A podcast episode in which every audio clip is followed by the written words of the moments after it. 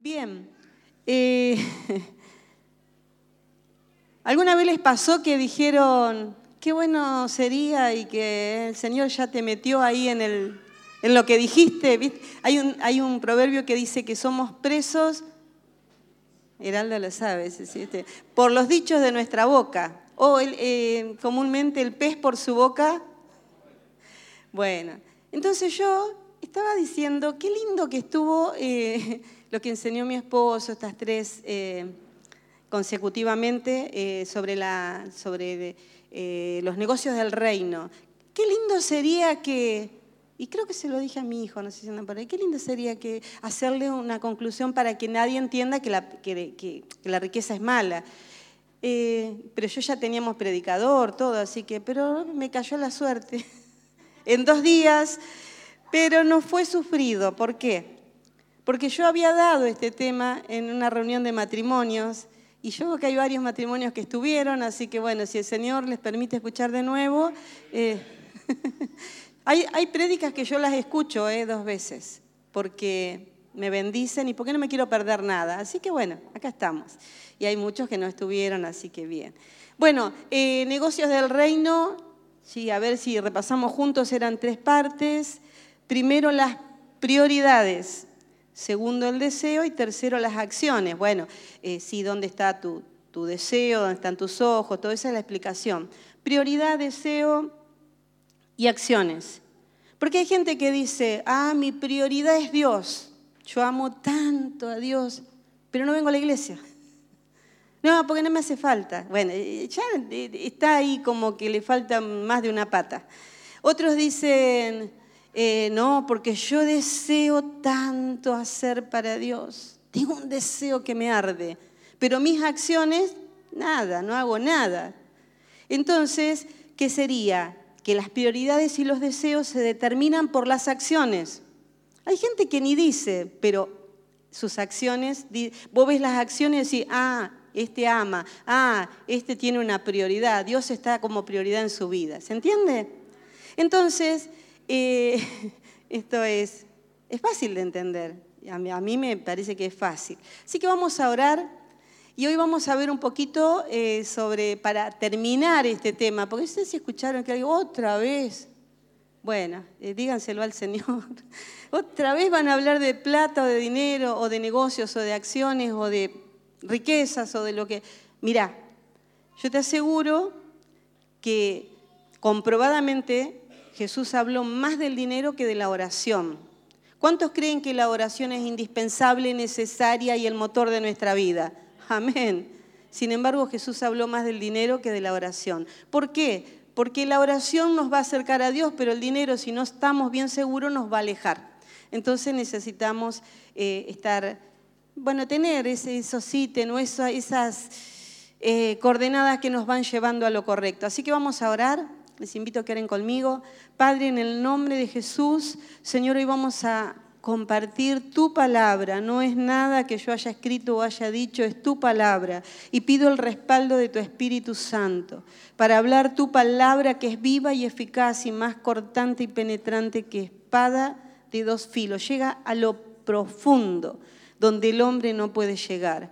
Señor, ahora reprendo todo espíritu de sueño, cansancio, bloqueo en las mentes, todo lo que venga a llevarse las mentes a otro lugar y solamente quede el cuerpo, ahora en el nombre de Jesús, declaro que las mentes están en este lugar y se va todo bloqueo y todo cansancio, todo espíritu de confusión, ahora en el nombre de Jesús. Y declaro, Señor, por la autoridad de tu palabra, que vos nos abrís las escrituras, nos abrís el entendimiento para que podamos entender tu palabra. Te doy gracias en el nombre de Jesús. Amén. Bien, eh, cuando compartí esta palabra con los matrimonios, de hecho anoche hubo reunión de matrimonio, yo no pude estar, pero vi que unos cuantos y creo que estuvo muy lindo, ya me van a contar. Es más, le pedí que me graben la palabra, porque yo no me quiero perder nada, miren. Yo ayer no pude ir a misión y le digo, chicos, graben, graben. Siempre lo graban, pero no se me vayan a olvidar. Y ya estuve escuchando. Porque no me quiero perder nada. Para mí todo lo que es de Dios es, perdón, pero es mío. Y si alguien quiere, se lo comparto. Entonces, les decía que el Evangelio eh, bueno, estuve leyendo un libro de la Iglesia Integral eh, de Mariano Senewal y yo creo que está muy bueno porque el Evangelio completo, que también es alguno de los temas que se han hablado, o el Evangelio eterno, pero el Evangelio integral eh, es tan completo que ¿cuántos conocen el arroz integral? A ver, sí, ¿a cuánto les gusta? Bueno, ah, le gusta a él, porque la verdad yo paso, lo como, pero el otro es más rico. El arroz integral está completo porque tiene la cascarita y el otro ya está sin cáscara, tiene otros procesos, está el partido, está el, bueno, un montón de arroz. Pero el arroz integral está completito y tiene una fuente de nutrientes mucho más grande, porque cuando vos lo comes va al estómago, bueno, no, no, tengo que hablar de eso, pero igual, ¿qué pasa? En lugar de que tu organismo absorba toda la glucosa y todo lo que hay en el arroz y se te vaya la sangre, va primero con esas cascaritas, entonces tiene un proceso de digestión mucho más saludable. Bueno, el Evangelio completo o integral, ¿qué sería? Y no, esta cascarita la saco porque no me gusta. Esta cascarita, ya mejor más light, mejor partidito, más, más blandito. Bueno, no, tiene que ser integral. Por eso, hablar de dinero es hablar de esas cascaritas que a veces queremos sacar, pero que es bueno y es saludable. Para hablar de este tema, hay que orar, hermanos, ¿eh? porque uno habla y es probado por lo que habla. Y, la verdad que Dios da palabras muy lindas. El viernes estuvo nuestro hermano Josué compartiendo una palabra muy linda. Y así si retrocedemos, todo nos bendice con las palabras que Dios nos ha dado. Pero la palabra que hablamos dice que es espada de doble filo. Corta para allá y corta para acá. Y Dios nos examina. Por eso yo no soy el ejemplo oh, de finanzas, pero sí lo intento, sí lo quiero, sí lo busco, lo procuro. Entonces no me estoy poniendo como ejemplo con mi esposo o con mi familia, sino que lo intentamos y queremos aprender. Y a veces hay cosas que nos benefician desde niños, porque eh, no todos tuvimos la misma infancia, ¿vieron? Cuando uno le faltó algo que dice, ah, yo quiero que mi hijo no le falte lo que a mí me faltó. Y a veces ahí le erramos un poquito, porque no todo lo que nos faltó nos ayudó para mal. Yo, por ejemplo, al no tener papá, yo empecé a trabajar muy jovencita. Eh, ¿A qué edad se termina la escuela? A los 13. con todos los honores, podría haber seguido estudiando a trabajar. El tener 13, 14 y seguir trabajando, a mí me maduró en muchas cosas y me enseñó, porque yo sabía lo que costaba cada gustito, sabía lo que costaba la ropa, sabía lo que costaba la luz en ese tiempo. Para más, mire, mi casa, mi familia mi mamá era así. No, mire, nunca se debía la luz, nunca se debía un impuesto. Ni esos que no te llegan, viste, que ARBA, que ABL, que qué sé yo, cuántos que pagamos hoy, que antes era de PU, ahora está todo en el ABL. Bueno, eso nada se dejaba de pagar. Encima se les ocurrió pasar la cloaca. Otro más. En casa no se comía, pero se pagaba todo.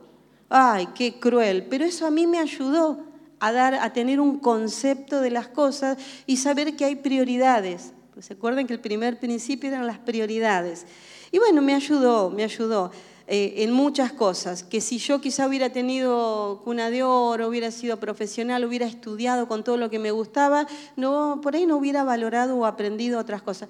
Yo saco lo mejor de lo que me tocó. Y es bueno que vos hagas lo mismo, ¿sí? Bien, eh, mayordomía es el tema de hoy, el título de la prédica, ¿sí? Y mayordomía es administrar, ¿sí? Y, es administrar qué? Todo, el dinero, el tiempo, la salud, eh, todo lo que tengas en tu vida, tu familia, este, es administrar eh, aún el tiempo con Dios primeramente, ¿no? Todo eso eh, entra en la mayordomía. Y, ¿saben qué dice? Pero, bueno, ese tema se habla, no es tan necesario. ¿Saben que una de las mayores causas de los divorcios en los matrimonios es el dinero? según las estadísticas, porque sacamos el préstamo, estábamos de acuerdo, porque hicimos, porque y después cuando hay que pagar a veces es tanto, culpa tuya, culpa mía, culpa de él. Y hay muchos matrimonios que terminan disolviéndose por esta causa. Por eso es importante hablarlos. Ahora el tema es que nosotros, eh, Dios nos permitió nacer en un país, ¿sí? Argentina. ¿Hay alguien que no sea argentino acá? Ah, ya hay una uruguaya, pero esa es más argentina que, que no sé qué. Bien, eh, nacimos en Argentina y ustedes saben que los argentinos tenemos una cultura muy arraigada, somos re argentinazos. Encima tenemos muchos mitos y, tenemos cosas que las damos por hechas, ya, ya está, ya, ya es así para los argentinos. No sé cómo serán otros países, pero acá somos así. ¿Cuántos escucharon el dicho de que un padre cría 12 hijos y 12 hijos? ¿Qué pasa con los 12 hijos? No pueden mantener un padre. Entonces, si hay algún asilo que no cobre, el padre va a parar ahí porque... Ahora, eso es un mito, es una, es una cultura que nosotros no podemos decir, ah, es así. Ojo, eh, que, si alguien tiene a sus a su padre o tuvo en, un geriátrico, no digo que esté mal, porque hay determinadas circunstancias y situaciones donde la persona pierde sus capacidades mentales, donde la familia colapsa y no se puede, y obvio que también están puestas estas instituciones que nos ayudan a paliar esa situación. Yo conozco personas que tienen a, sus padres, a sus abuelos y que todos los domingos van a verlo, que durante la semana van, y eso habla bien y está correcto. Pero el tema sería por falta de recursos que el abuelo vaya a parar ahí. Em, miren, hay un, hay un pasaje en Primera de Corintios 12, 14 en la, en la, Reina Valera, que la última parte habla de esto. A ver eh, si lo tenemos, dice así, he aquí, por tercera vez dice Pablo, estoy preparando, preparado para ir a vosotros y no os seré gravosos, porque no busco lo vuestro, sino a vosotros, pues no deben atesorar los hijos para los padres, sino los padres para los hijos. Bueno, acá nos rompe esto de que los doce hijos tienen que mantener al pobre padre porque, no, no, no, dice que los padres tienen que atesorar para los hijos. O sea, el día que, que yo me muera, por lo menos que, qué sé yo, que les quede algo de lo que yo tenía, no que tengan que todavía cubrir todas mis deudas, ¿se entiende? Entonces, nosotros no podemos manejarnos por la cultura. Ahora yo les hago una pregunta, ¿cuántos de ustedes pagan bueno, no levanten la mano. Pero ¿cuántos pagan el seguro del auto? Hay gente que paga el seguro del celular y me lo han recomendado. ¿Se te cae? Mira, no sé, ¿en cuánto ya te dan otro? Porque, y está bien, porque están muy caros. Eh, sé, eh, prepagas, eh, está bien, es la salud. Pero resulta que hay un servicio en nuestra ciudad que es el servicio de cooperativa eléctrica que cubre el servicio fúnebre. Yo no sé cuántos lo pagan. Eh, yo no me pienso morir. ¿Para qué voy a pagar eso? Pero saben, hermanos, que eso es una mala administración, porque ¿cuánto está un servicio fúnebre hoy? Cochería Fagnani. No quiero ni pensarlo. Entonces después se murió la pastora y la pastora tenía seguro en el celular, pero no tenía la cooperativa eléctrica, entonces todos los hermanos hacen colecta y mandan mensaje y juntan para pagarle el cajón, dijera mi, mi suegra, el sepelio. Ahora, eso es mala administración. Todos deberíamos tener el servicio de cooperativa eléctrica porque cuando vos vas es mil pesos por persona y eso habla de nuestra mayordomía. Yo estoy pensando en no ser una carga para los míos. Si algo me pasa y nadie sabe, porque, y más para nosotros, qué problema es morirnos si nos vamos con el Señor. Pero el tema son los que quedan. Entonces, en nuestra mayordomía entra eso. Y como un buen argentino, pagamos seguros de todas clases y, pagamos no sé qué, pero la mayoría no tiene el, servicio. Y, ¿eh? Pero fíjense que es tan completo que aun si la persona por un accidente o un problema muere en otra provincia, Cooperativa Eléctrica va, hace el traslado, porque esto pasó en mi familia. Ve mi mamá. Mi mamá pagó toda la vida, gente humilde, muy humilde todos. ¿eh? Ella siempre pagó años y a veces oh, si yo saco la cuenta, cuánto que he pagado, pero no importa. Un día le tocó, mi padrastro murió en la isla, en Entre Ríos, y Cooperativa Eléctrica hizo todo. Ahora, eso habla de que tenemos que tener en cuenta esto. Y yo les aconsejo esto. Em, bueno, son, son cositas que por ello le pregunté a los matrimonios y obvio que hay muchos que por ahí me pueden responder, pero eh, lo posible para los que no les pregunté. ¿Cuándo cuidamos la plata nosotros?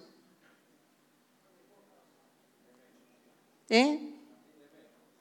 Ahí la cuidamos. Bueno, el que cobra a fin de mes dice, lo tengo todo, lo voy a cuidar. Dice, no, vamos a cuidar porque tenemos poco. Eh, eh, vamos a cuidarlo ahora porque... Y en realidad es al revés, porque ya no la tenés y tenés poquito, ¿y qué vas a cuidar? El tema es cuidar cuando tenés, pero eso es típicamente argentino, ¿eh? Cuando tenemos, nos olvidamos, compramos, no, los gustos hay que dárselos en vida, listo, vamos, démonos todos los gustos. Después cuando no tenemos, cuidamos la plata. No tiene sentido. Entonces tenemos que cuidar la plata cuando hay, cuando la tenemos, que ahí va a funcionar mejor. Eh, y nosotros que, que somos ciudadanos del reino, miren con más razón. Ahora, ¿por qué les digo esto? ¿Cuándo cuidó José la cosecha? Cuando hubo, ¿cómo la va a cuidar cuando no hay? Cuando hubo abundancia, siete años, José que hizo, la cuidó, la atesoró, se preocupó y la guardó. Y los siete años que no había, se sentó en la oficinita, firmaba eh, las ventas nada más. ¿Se dan cuenta que es bíblico? Y que a veces nosotros invertimos las cosas y nos dañamos y después estamos tristes, después reprendemos al diablo y hacemos liberación de las finanzas y un montón de cosas y no está mal porque también Satanás tiene parte en esto, pero qué bueno que nosotros seamos responsables.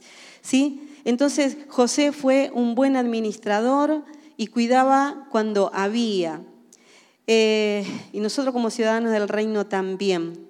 Ahora también, otra, otra de las preguntas es, ¿cuándo buscamos trabajo? Cuando no tenemos, me mandás el currículum, hermano, he visto 50 currículum porque no tengo trabajo. Pero en realidad el trabajo debería buscarse cuando hay. Porque digo, a ver, tengo este trabajo, me lleva muchas horas.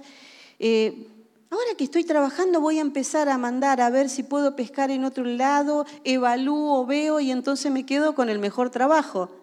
Pero nosotros como argentinos lo hacemos siempre al revés. Pero me quejo del trabajo. Este trabajo, pero el día que me quedé sin trabajo salimos a buscar trabajo.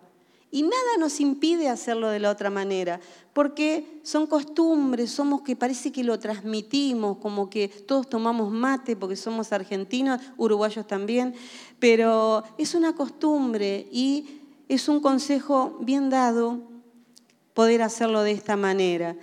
Eh, también eh, por el Evangelio completo, ¿no? Eh, tenemos que dar buen testimonio en las finanzas. Miren lo que dice Primera de Timoteo 5.8. Primera de Timoteo 5.8 dice, porque si alguno, porque se supone que no tiene que haber ninguno, porque si alguno no provee para los suyos y mayormente para los de su casa, ha negado su fe y es peor que un incrédulo. Ya, Señor, yo oraba, ayunaba, iba, pero no proveía para mi casa porque yo vivía para Dios. Y llega allá y el Señor dice, sos peor que un incrédulo, negaste tu fe, lo hiciste re mal. Vos primera prioridad proveer para tu casa y para los tuyos.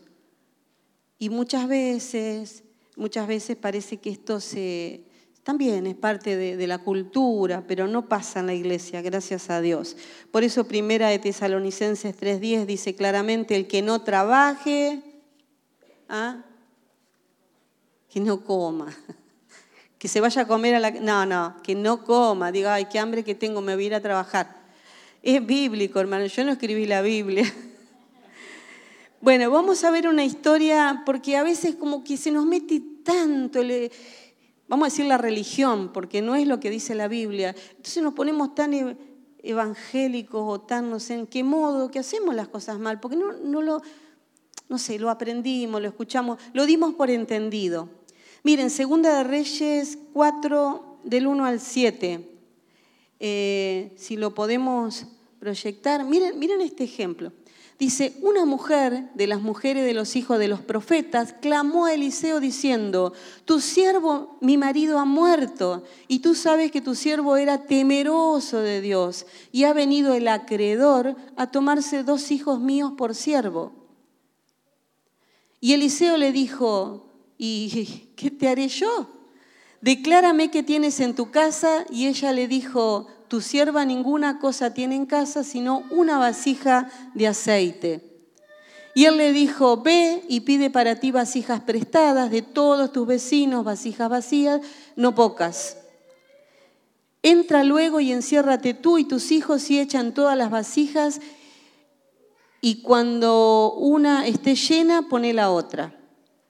Y se fue la mujer y cerró la puerta, encerrándose ella y sus hijos, y todos le traían vasijas y ella echaba el aceite.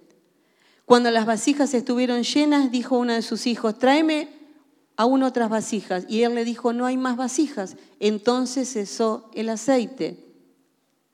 Vino luego ella y le contó al varón de Dios, el cual le dijo, ve y vende el aceite, paga a tus acreedores y tú y tus hijos vivid con lo que le quede. ¿Cómo era el marido de esta señora? Temeroso de Dios, un hijo de profeta, de la compañía de profeta de Eliseo. Era un hermanito intachable. Por eso ve que, la Biblia nos da estas muestras. Pero ¿qué pasó con él? Se murió un día, bueno, se murió y le dejó una deuda a la mujer. Estaban pero reendeudado a tal punto que la manera de pagar las deudas en ese tiempo era tomar por esclavo a los hijos o la misma persona se ofrecía, y dos de sus hijos, seguramente los más grandes, le dice, bueno, dame tus hijos que con eso me voy a cobrar, le dice el acreedor. Pero el hermano que oraba, profetizaba y era temeroso de Dios y un buen siervo de Dios, no había entendido el concepto y seguramente, bueno, se había endeudado con muchas cosas y no había cuidado su trabajo o no sabemos bien qué pasó entonces nos damos cuenta que no basta con amar a Dios y ser temerosos de Dios, sino que tenemos que cuidar las finanzas y no meternos en deudas, hermano. Si la deuda te llegó, porque bueno, está bien, hay que pagarla, pero meternos nosotros hay que pensarlo más de una vez. Sí, ahora las tarjetas, ya vamos a hablar de eso. Eh, el milagro del aceite, fíjense, ella lo único que tenía era una vasija de aceite. Y, el profeta le dice, ¿yo qué tengo que ver? ¿O yo qué, qué querés que haga yo? Bueno, está bien, a ver, te vamos a ayudar. ¿Qué tenés en tu casa? Nada. Ah, tengo una vasija de aceite. Bueno, busca muchas vasijas, hacelo. Cuando ella hizo, ¿qué pasa? Recolectó un montón de vasijas que ya no entraban en la casa de, de aceite.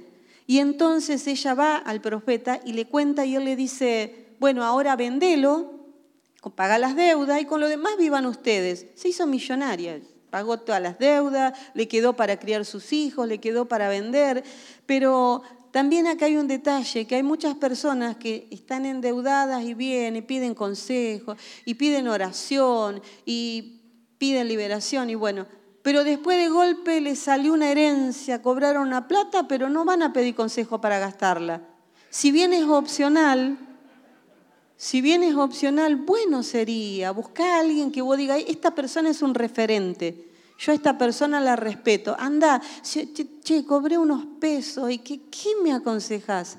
No está mal, porque la viuda no dijo, ah, listo, yo sé el valor del aceite, yo sé cómo se hace. Fue, respetuosamente le preguntó a Eliseo y Eliseo le aconsejó. Y bueno, vieron qué suerte que tuvo la viuda, ¿no? Porque si era por el marido, el buen profeta, el buen hermano eh, había errado ahí. Pero no es cuestión de suerte. Esto es cuestión nuestra, hermanos, no es suerte.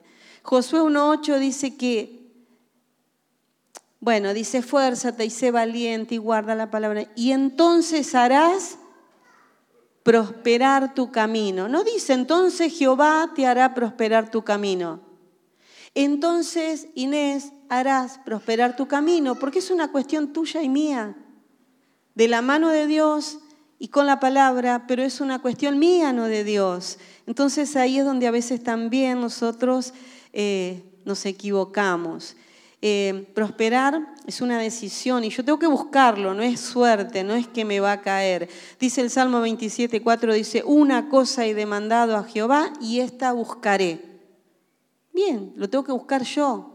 Siempre decimos que los milagros y las, grandes obras de Dios van con lo que Él hace y lo que yo hago, unidos, ¿sí? Bien, así que no es cuestión de suerte, ni de magia, ni nada de eso. Y si queremos ser buenos administradores, bueno, sabemos el orden, sabemos que por ahí hacer un presupuesto está bien, un control de gastos, eh, hacer este, bueno, Rubén explicó el principio de darle a Dios lo que es de Dios, como el que le dijo, por lo menos lo hubieras puesto en el banco, eso me gustó, y al menos hubiera dado sus intereses. Bien, ¿cuántos quieren prosperar? no tengan vergüenza. ¿Quién no va a ver? si no voy a decir, a ver todos los mentirosos, ¿cuántos quieren prosperar? Bueno, hay algunos que no quieren prosperar, no importa, yo tomo tu parte, yo sí quiero prosperar. Porque Dios quiere que seamos prósperos, ¿sí? En todas las cosas. Entonces, como les decía que no es cuestión de suerte, eh, Vieron que algo de lo que nos tenemos que cuidar por ahí, porque después decimos, che, está jodido la mano, ¿cómo viene esto? El país, no el presidente, no el ministro de Economía, está jodido todo, está mal. Pero hay un, pasaje ahí, eh, Proverbios 10.4. Dice, la mano negligente empobrece, mas la mano de los diligentes enriquece. ¿Vieron esa propaganda que decía, qué linda manito que tengo yo y agarraba la tarjeta, creo que del marido o la propia? ¿Se acuerdan? Y era tan linda la tarjeta, la pasás y te llevas el tele grande para ver el mundial. Total, si gana Argentina no lo pagas más. Ese grande, grande. Esa es la promo de ahora y me llevo dos, por ahí tengo suerte y Argentina gana y me queda uno para allá. Hermanos, la mano negligente empobrece, ojo con la manito, esa linda. Pasamos la tarjetita y, yo doy gracias a Dios porque acá hay testimonios de hermanos, eh, por lo menos tres matrimonios de los que estuvieron me comentaron las cosas que hicieron y gloria a Dios por eso. Pero aún así eh, es el día a día y seguir cuidando, que no nos metamos donde no, donde no nos conviene, ¿sí? porque la mano de, los diligentes es la que enriquece y bueno, eh, nosotros tenemos que hacer la buena parte, hacer las cosas bien. El diligente tiene abundancia y el negligente tiene pobreza. ¿Puedes nacer pobre? Sí, después yo te doy cátedra, yo te lo cuento, lo que es ser una nena pobre, no tener muchas cosas, lo que es querer tener algo y no tenerlo.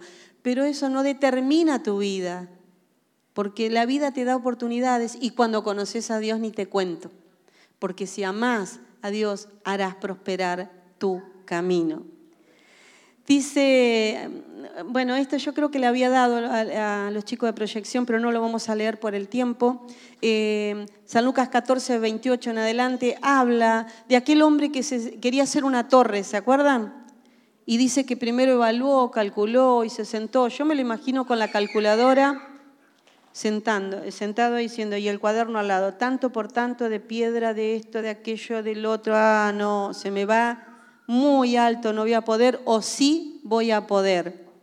Entonces, eh, esto para nosotros nos habla de planificación, porque él calculó, hizo cálculos, hizo cuentas, y eso es planificación. No es una persona arrebatada, no es una persona apurada, que es lo que pasa en nuestra cultura argentina, no, llame ya, obténgalo ya, venga ya, eh, o no te llegan del banco un montón de ofertas retentadoras, para el que tiene esta debilidad. El que no, dice, ah, y lo deja pasar. Pero fíjense, la persona arrebatada y apurada, que nosotros tenemos que cuidarnos de esto, corre el riesgo, ¿sí? De que no calcule, de que no tenga en cuenta, de que se apure y que se equivoque. Y si por ahí en un matrimonio a los dos, los dos tienen el mismo problema, con más razón. Así que entonces eh, hay que, hay que, no hay que hacer, para, mira, para tomar una decisión de algo, sentate un ratito. Ay, no, ya lo quiero ir a comprar, ya está, ya lo tengo, ya lo traigo, ya lo... No, sentate un ratito, reposá, descansá y decía, Espíritu Santo, vos, ¿qué me decís? No, pero que yo se lo quiero regalar a mi esposo. Mentira, después esa es como la plancha que le regalan, bueno, ya no se usa la plancha. Eh, no sé, el lavarropa para la esposa porque era el Día de la Madre. Pará, se va a lavar tu ropa. Pero bueno, es así. Sí, para eh, ¿Saben qué, mujeres? Hay que enseñarle a ellos a usarlo. Mira el relojito, así, así lo colgás. Entonces ahí, ahí lo compartimos. Bien. Bien, entonces eh, tenemos que sentarnos, tenemos que pensar. Yo cuando me dijeron de estos televisores, de cuánto de, no sé, mega, que si gana Argentina te, no pagas más las cuotas. ¿Cuánto falta para el último partido del Mundial? Eh, ¿Sabéis? Pagas un mes nomás. Pero no, piénsenlo, por favor. Después viene la aflicción y ahí entonces dice, no, lo que pasa es que no tuve fe. Porque si yo hubiera tenido fe, mira, la fe y la prudencia van juntos, son hermanitas, van de la mano. La fe te dice, no lo hagas. La, fe te dice, a ver, acá estoy, y la prudencia te dice, no lo hagas, no lo hagas. Entonces tenemos que usar fe y prudencia porque se complementan. Y si bien, bueno, Jesús en esta enseñanza termina hablando de, otras cosas en, en, el que iba a ser la torre, pero nos da esta enseñanza también. Y la fe, obviamente, hermano, la fe es un don innegable de Dios, es la riqueza que tenemos, porque todos vivimos por fe. A ver, tenemos fe, ¿cuántos van a llegar a su casa hoy? Porque tenemos fe que vamos a llegar y ya estamos pensando que vamos a comer y qué vamos a hacer. Eso es fe, pero así usamos la fe para todas las cosas. Pero la fe sin obra es muerta. Y acá hay algo importante también. Dice en 2 de Corintios 9, pero no lo vamos a leer, del 10 al 14 hay todo un, una explicación del apóstol Pablo, pero él dice que Dios, Dios da semilla al que siembra. ¿A quién le da la semilla a Dios? Vieron que no dice al que cree, porque si, es para el que cree nada más, ah, pero yo creo. No, no, porque justamente el principio de la Biblia nunca se contradice. Dad y se os dará. Sembrad y vas a cosechar. Entonces Dios le da semilla al que siembra. ¿Por qué? Porque el que siembra siempre va a tener más porque va a recolectar muchas semillas. Sembrás una sandía y cuántas semillas vas a juntar de esa sandía. Ni las vas a juntar, las vas porque son muchas. Es así, Dios es así, le da al que da, no al que cree. Por eso este principio, escuchen bien, este principio funciona para los no creyentes. Oh, pero ¿cómo prosperó ese? Pero resulta que se da a los orfanatos, a los hospitales, da a los pobres. Y Dios le da más semilla, porque la Biblia no dice que le da al que cree, así que puede ser un incrédulo, pero dar y recibir esto también. Así que esto es un desafío para nosotros. Bien, la mayordomía es la buena administración, así que el Señor nos ayude a hacerlo bien. Entonces, también tenemos que administrar nosotros nuestra salud. A ver, ¿por qué creen que tenemos que administrar bien nuestra salud?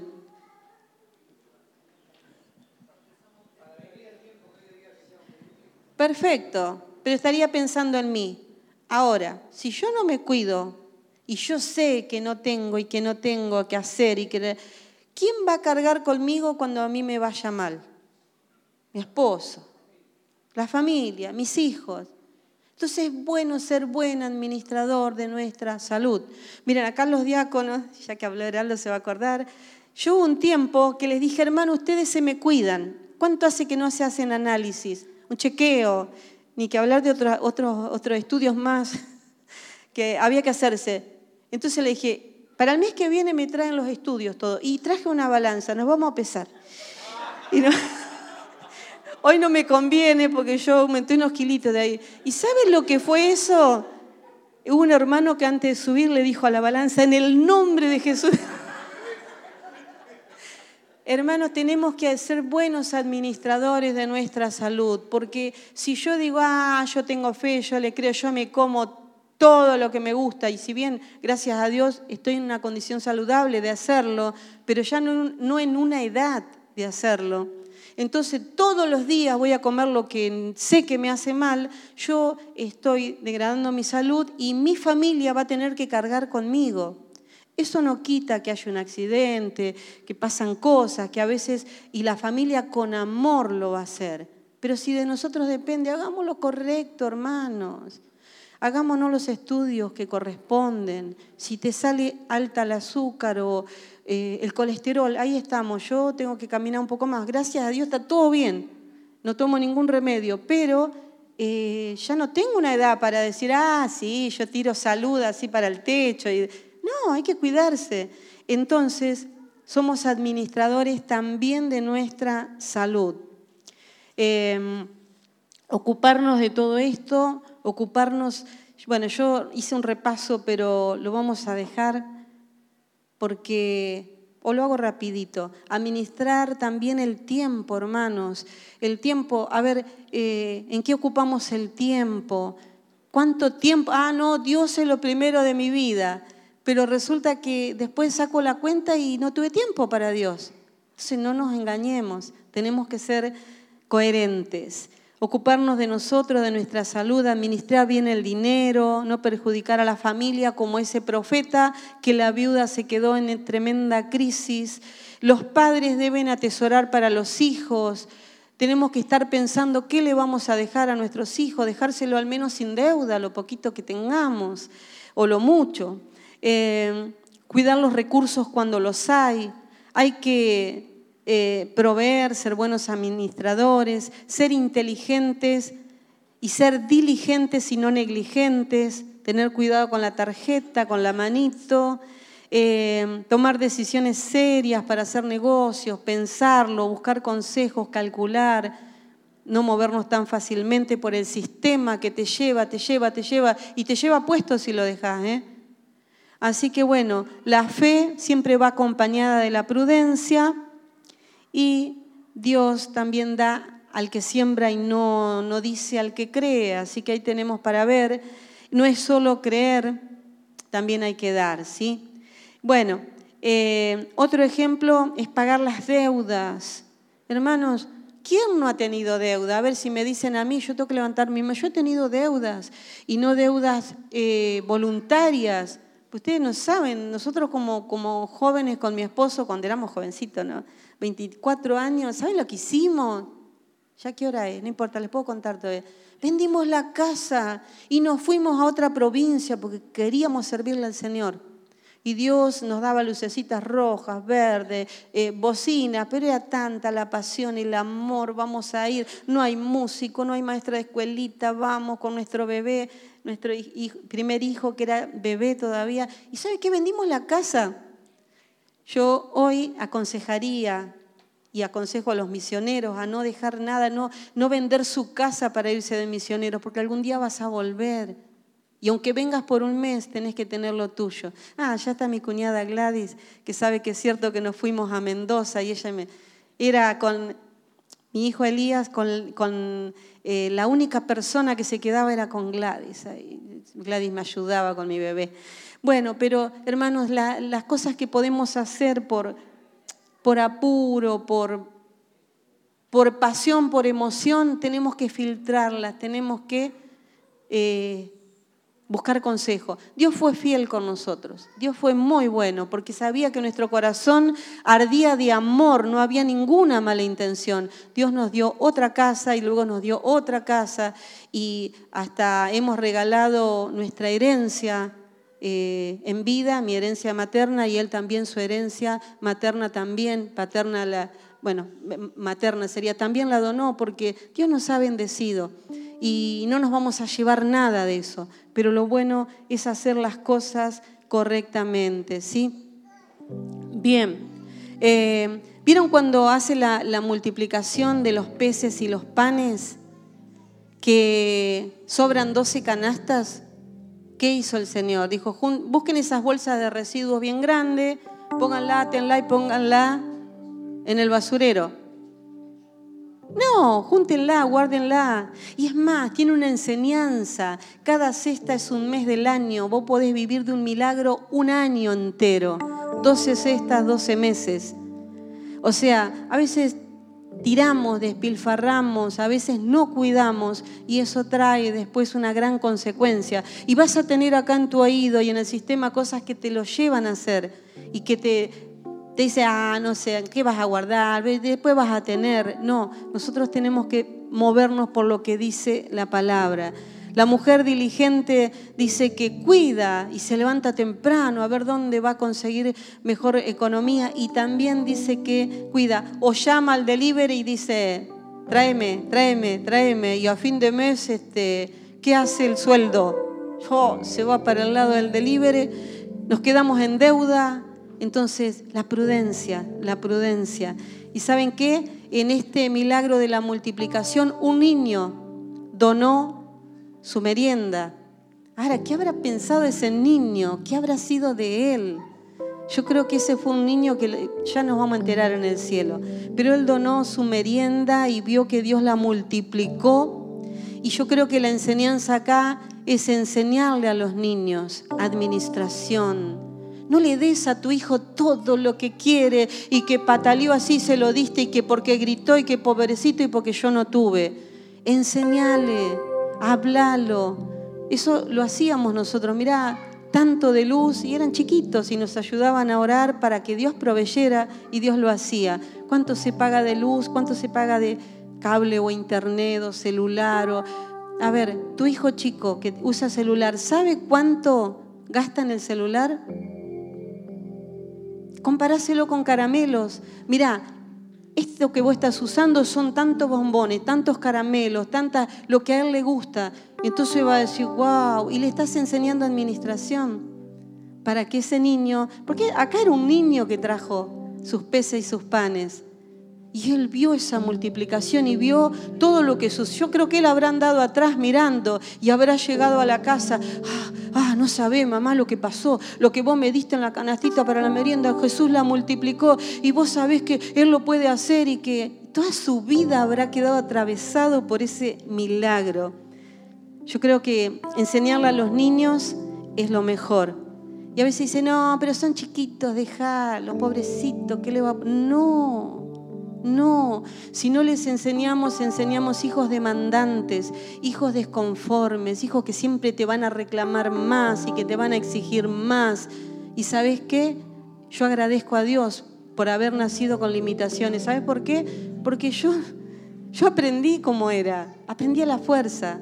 Bueno, vos tenés la posibilidad de, entre toda la bendición que tenés, enseñarles con amor a tus hijos y que ellos, ellos quieran trabajar. A ver, ¿por qué no puede una jovencita tener dos horas eh, cuidando un bebé y que sea un trabajo para aprender? Ah, no, eso es explotación de niños, ahora no se puede. Pará, si una nena de 14 años ya, ya quiere salir, quiere sus cosas, no tiene nada de malo. Bueno, yo a los ocho años ya acompañaba a mi hermana a trabajar. Y sí, no me hizo mal, no me hizo mal.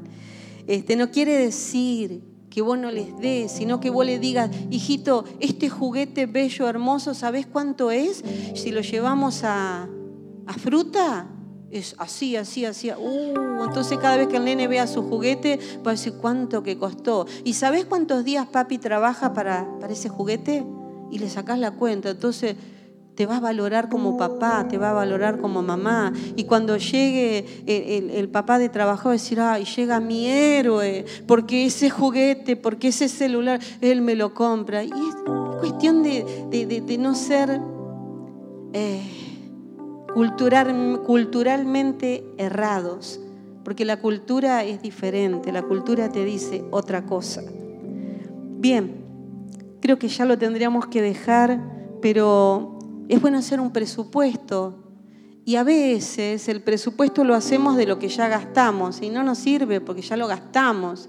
Es como que alguien decía que es como que si a un muerto le haces una autopsia y se murió porque, y bueno, y si a tu economía hace lo mismo, ah, ¿qué pasó con esto? Se, me murió la economía porque me gasté todo en esto, en el delivery o en las salidas o en y ya está, ya lo gastaste, pero al menos planifica los gastos, hace una lista, eh, ocupate, ¿sí?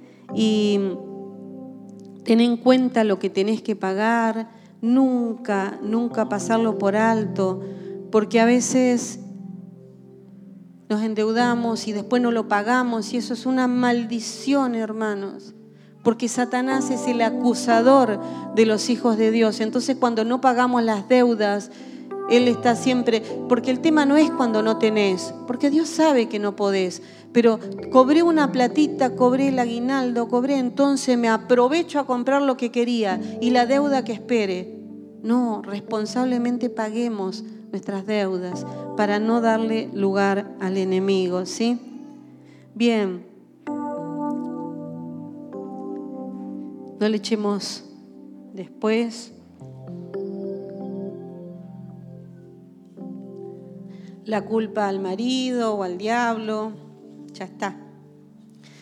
Bueno, lo vamos a dejar hasta acá. Y si nos falta en nuestro presupuesto un consejo, ustedes son dueños, ustedes hagan como ustedes quieran. Nunca tenemos que achicar cuando no alcanza, ¿no? Nunca achiquen desde arriba, porque si ustedes son buenos administradores, primero van a poner el diezmo las ofrendas, lo que van a dar, si alguien da para las misiones, si alguien da para amor por vos, para ayudar.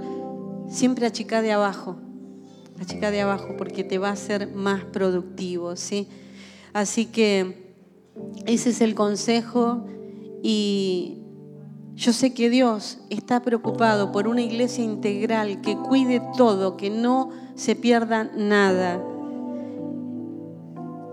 Y Voy a leerles un salmo para terminar. El Salmo 16, si lo quieren buscar. Porque hay personas que dicen, te escucho, pero no te escucho. Pero no ustedes, ¿eh? Nosotros conocimos con Rubén. Nuestro pastor visitaba a una persona y el hermano le decía, sí, sí, y el pastor se iba contento y se lo entendió. Sí, sí, pastor, sí. Pero no lo hacía. Entonces después el pastor volvía hasta que dijo, pero pará, ¿cuántas veces vine y me dijiste que sí? Entonces no lo entendés. Porque a veces decimos y no, no estamos de acuerdo. Pero el consejo es este, miren. Eh, el salmista oraba y decía, las cuerdas me cayeron en lugares deleitosos y es hermosa la heredad que me ha tocado. Bendeciré a Jehová que me aconseja. ¿Cuántos quieren que Dios los aconseje, no Inés? Sí, amén. Que Dios les hable, que Dios les hable en sueños, que Dios les hable en la quietud, que Dios les esté aconsejando. Bendeciré a Jehová que me aconseja, aún en las noches enseña a mi conciencia. Yo deseo que Dios enseñe a sus conciencias y a mi conciencia. A Jehová he puesto siempre delante de mí, porque está a mi diestra, no seré conmovido. Se alegró tanto mi corazón y se gozó mi alma. Mi carne también reposa confiadamente. ¿Querés estar confiadamente que tu ser entero esté confiadamente, deja que Dios te aconseje, que Dios instruya tu conciencia aun cuando dormís. Para eso acepta la palabra y decirle, Dios, yo lo acepto, ahora seguí vos, seguí vos. y Él lo va a hacer. Te invito a ponerte de pie. Vamos a adorar al Señor. Después tenemos un anuncio antes de cerrar.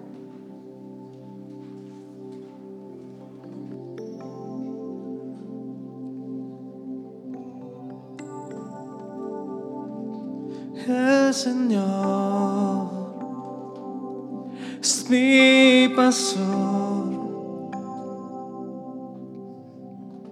Nada me faltará. El Señor es mi pastor.